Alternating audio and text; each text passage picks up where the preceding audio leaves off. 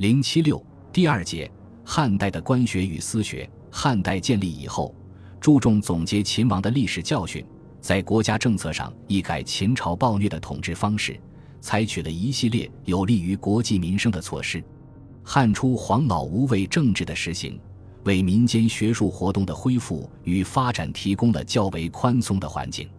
特别是公元前一百九十一年正式废除秦代邪书律后。民间儒家经学传授活动日趋活跃，私学兴盛。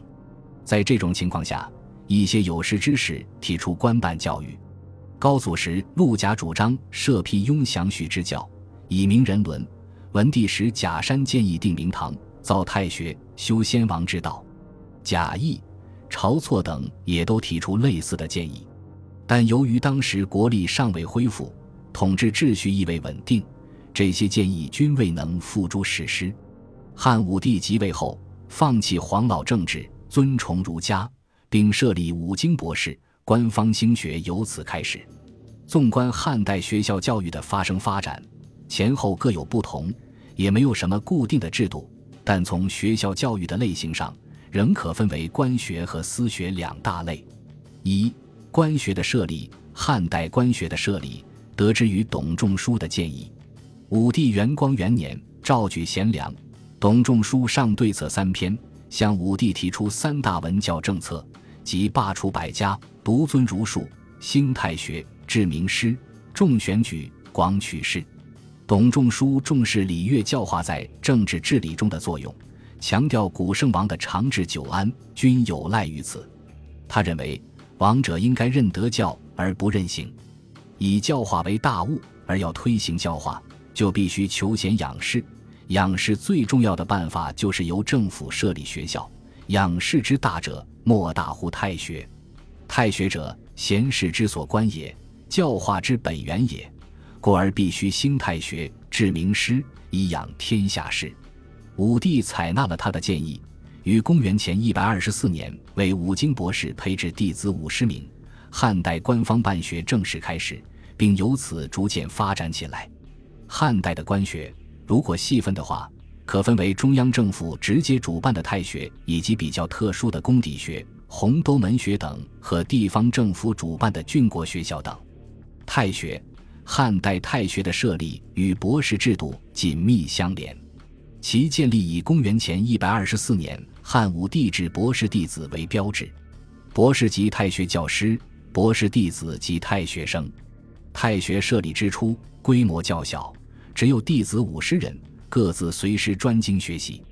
之后规模渐大，太学生名额年有增加。昭帝时增至一百人，宣帝时增至二百人，成帝时更效仿孔子弟子三千制，将博士弟子定员为三千人。王莽秉政，一切模仿古制，扩大太学，筑设万区。东汉迁都洛阳，光武帝刘秀于建武五年重建太学。太学生人数继续增加，汉和帝刘昭为表示对太学教育的重视，于永元十二年赐博士弟子在太学者不人三匹，一时京师名如云集，四方学者前来听讲，甚至远及边疆地区，匈奴亦派遣弟子前来就学。汉顺帝时，将毁坏的太学房舍修缮一新，并拓建房屋二百四十房，千八百五十室。前来就学的太学生愈来愈多，到质地时竟达到三万余人，可谓盛极一时。太学有博士社、内外讲堂、学生住宅区，还有商业区和治安管理机构，堪称当时世界上规模空前的高等学府。在管理上，太学由居九卿首位的太常总负责，皇帝亦不断亲临太学试学，特别是东汉的皇帝试学更为频繁。经常召集师生讲论经术，观看太学的礼仪活动。这种皇帝试学的传统被后来历代统治者所继承。汉代太学的教授都由博士担任，博士乃博学之士，战国时位，其等国已有博士之职。秦统一后，朝廷中设博士数十人，汉承秦制仍沿用其名。博士的重要职责是掌教弟子。除此之外，应对朝廷、巡视吏治民情也是分内中事。博士在汉代官制中品阶不高，汉初制为四百担，宣帝时增为比六百担，品阶只相当于县令。但博士极受尊崇，其地位远优于同级或级别更高的官员。据汉官仪所在官冕之制，博士与卿、大夫、尚书及二千迈级高官享有同等待遇。其升迁之途也很优越，高为尚书，次为刺史。其不通政事，以九次补诸侯太傅、丞相也多有博士出身者。由此可以看出汉代尊师重教的广泛社会影响。汉代太学则是极严，博士选拔相当严格。他们或由征聘，或由荐举，或由选士，或由诸科使进，或由他官迁升，来源不一。但都必须兼顾德行、学识、才干、身世以及身体等诸方面的条件，并有些年五十岁以上的惯例。经过一番严格的挑选，在汉代太学执教的博士，一般来说质量较高，其中不乏一代名儒。严于则师，对保证太学的教学质量起了重要作用。汉代太学的学生起初称博士弟子，东汉时称太学生或诸生。西汉时太学生的来源最常见的有两种形式：一是由太常直接选送，年十八以上、仪状端正者皆有补选的资格；二是由郡国县道义选送，凡好文学、敬长上、肃正教、顺乡里、出入不被所闻者，皆可入选。汉代选任博士弟子的规定也相当严格，凡选送不实，负责长官要受处罚。降至东汉。四无定制，或以赴任入学，如符战以赴任为博士弟子，或公卿子弟，或市民经下弟者补弟子员额。文献通考即在顺帝杨家元年，以太学新成，是明经下弟者补弟子。左雄又奏召海内明儒为博士，使公卿子弟为诸生，就是此类情况。博士弟子的成分十分复杂，有家累千金的达官显宦之子。也有来自门族，甚或有一些家贫如洗的寒家子弟。太学中不收学费，但生活费用需要自理，因此贫寒学生不得不靠劳动谋生来维持学业。如翟方进靠母亲随经为人编织草鞋提供生活费用，而宽承担给同学做饭的事务，自己得以果腹。东汉公沙木、桓荣、禹成等人靠为人做佣工以维持学业。汉代太学的教学内容主要是五经，博士专精一经，太学生分经授业，从事研习。由于汉代经学中存在着经古文的问题，教育领域亦受此影响严重。今文经学偏重于阐述经书微言大义，旨在从经书中寻求治国安邦之道，并在儒学中渗入了阴阳五行思想，宣传灾异迷信，迎合了统治者的需要。故而一直受到统治者重视，被立为官学。所以汉代太学博士所传儒经皆今文经。为保证师师相传的经说不致走样，汉代博士传经有所谓家法和师法。前汉重师法，后汉重家法。师法者，溯其源；家法者，掩其流也。也就是说，师法重传授，明本源；家法重理说，征派别。由于师法和家法的存在，汉代学生与教师之间的关系极为密切。无论是官学中还是私学中，学生对师长都恭敬尽礼。在师长末后，门徒常自动制三年的丧服。这种师弟关系的密切与经学家法的独守，乃是封建制度在中国特有的一种知识基尔特所表现出来的现象，是封建制度在中国特有的一种官僚系统所表现出来的现象。并一直沿袭于整个封建时代。汉代太学除博士定期说经、互相问难、讨论经义外，主要靠学生自学，其学习期限没有限定，以考试成绩如何决定是否可以为官。故而汉代太学特别重视考试，以之作为管理学生的一个重要手段。汉武帝初设博士弟子园时，规定一岁皆课，能通一义以上者即可为官。东汉桓帝永寿二年后，又定二岁一试制，要求通二经以上，按名次高低补充官员的缺额。考试的方法有三种：口试、测试和设测。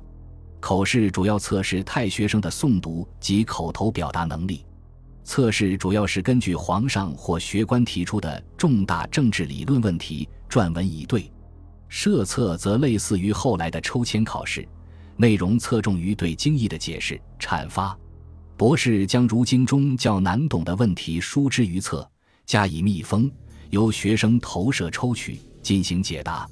太学设立之初，岁时分甲乙两科，到平帝时，王莽改为甲、乙、丙三科，甲科四十人为郎中，乙科二十人为太子舍人，丙科四十人。补文学掌故，东汉初年仍复甲乙两科之制，旧时设策制度已不复存在。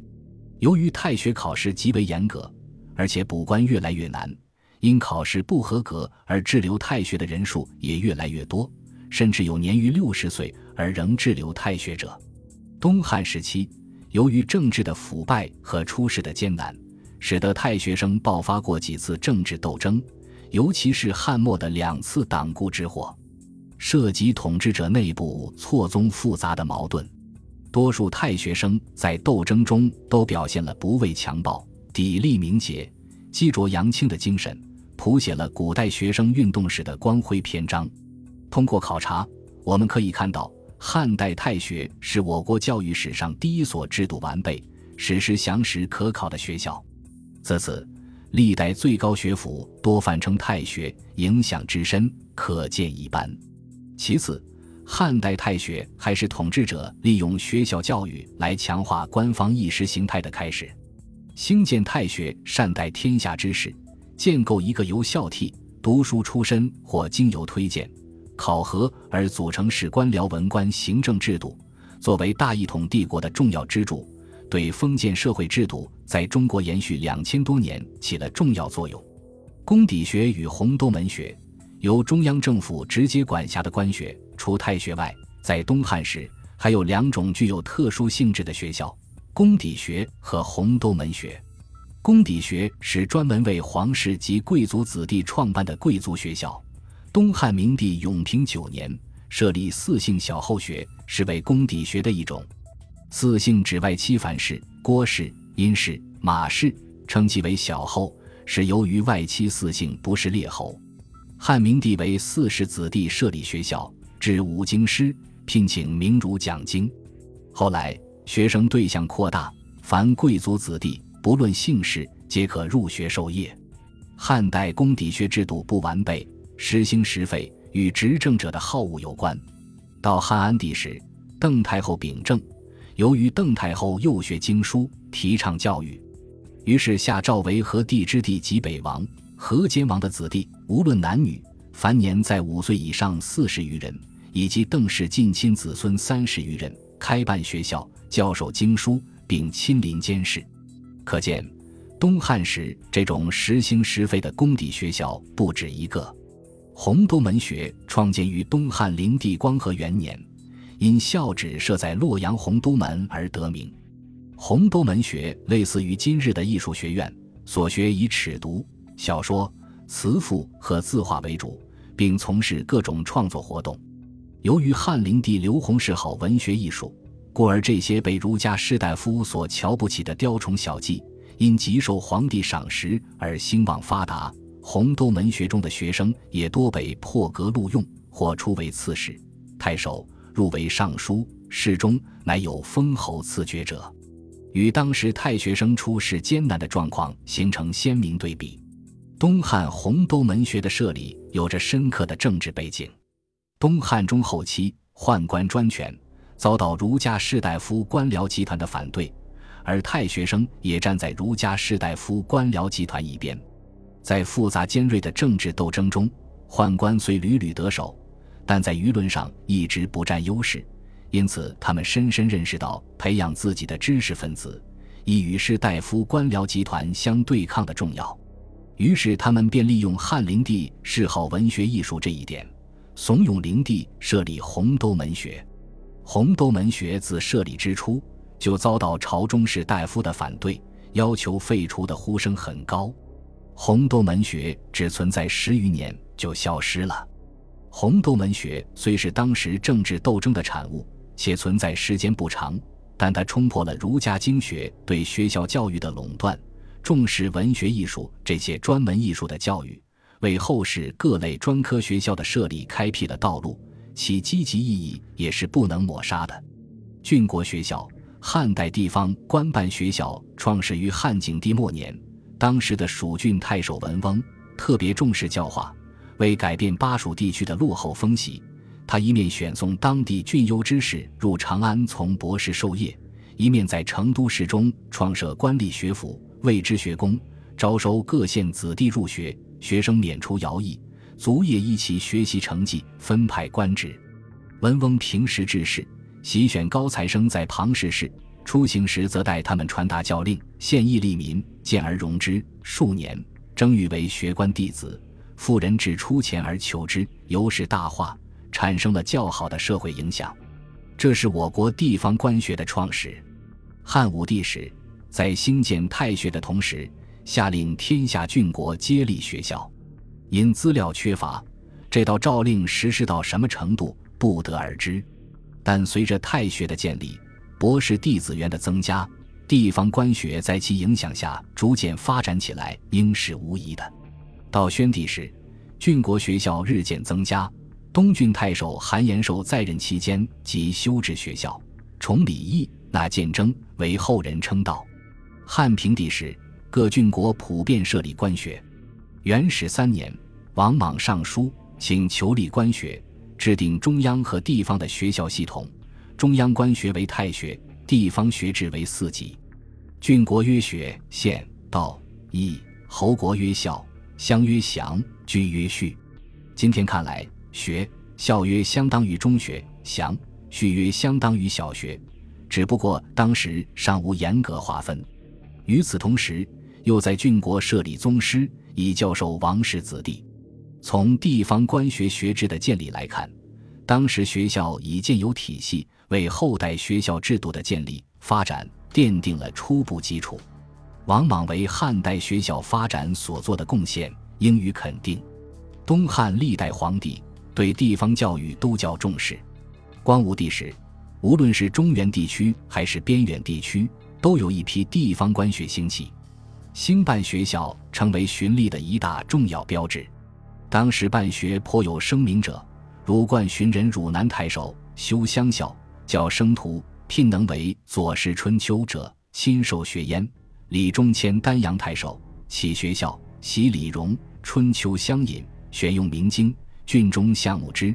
福公迁常山太守敦修学校，教授不辍，由是北周多为服饰学等等。在边远地区兴学的，如魏萨为贵阳太守。修详序之教，任延任九真太守，建立学校，导之礼义。后迁任武威太守，造礼校官，自愿师子孙，皆令义学授业，复起徭役。张明济通，西显拔荣进之，郡遂有儒雅之士。边远地区的地方官学，在宣传儒教、推广文化方面起了重大作用。对于当时地方学校昌盛的情状，班固《两都赋》这样描写。四海之内，学校如林，祥序盈门。汉明帝时，对地方教育愈加重视，郡国学校愈来愈多。他曾亲率群臣至毕雍，出行大设礼，令郡县道衡相引九里，四周公孔子于学校。这是汉代学校祭孔之始。明帝提倡学校祭孔，一直影响到清末，无论是官学还是私学。都尊孔子为万世师表。汉代地方官学师资的学术水平一般不高，且兴衰无常，与中央官学没有衔接措施。其教学内容文献上也无明确记载，其课程设置也不像太学那样以五经为主，而大抵随着兴办者的爱好有所侧重。如文翁在巴蜀兴学，既重经学，又教法令；寇寻在汝南重视左氏春秋。人言魏萨、韩延寿等人则重视儒家礼仪。尽管如此，地方官学在重视推广教化这一点上却有共同之处。他们除传授儒家经典外，还宣传、推行儒家礼仪，引导民众崇德、循礼、进学。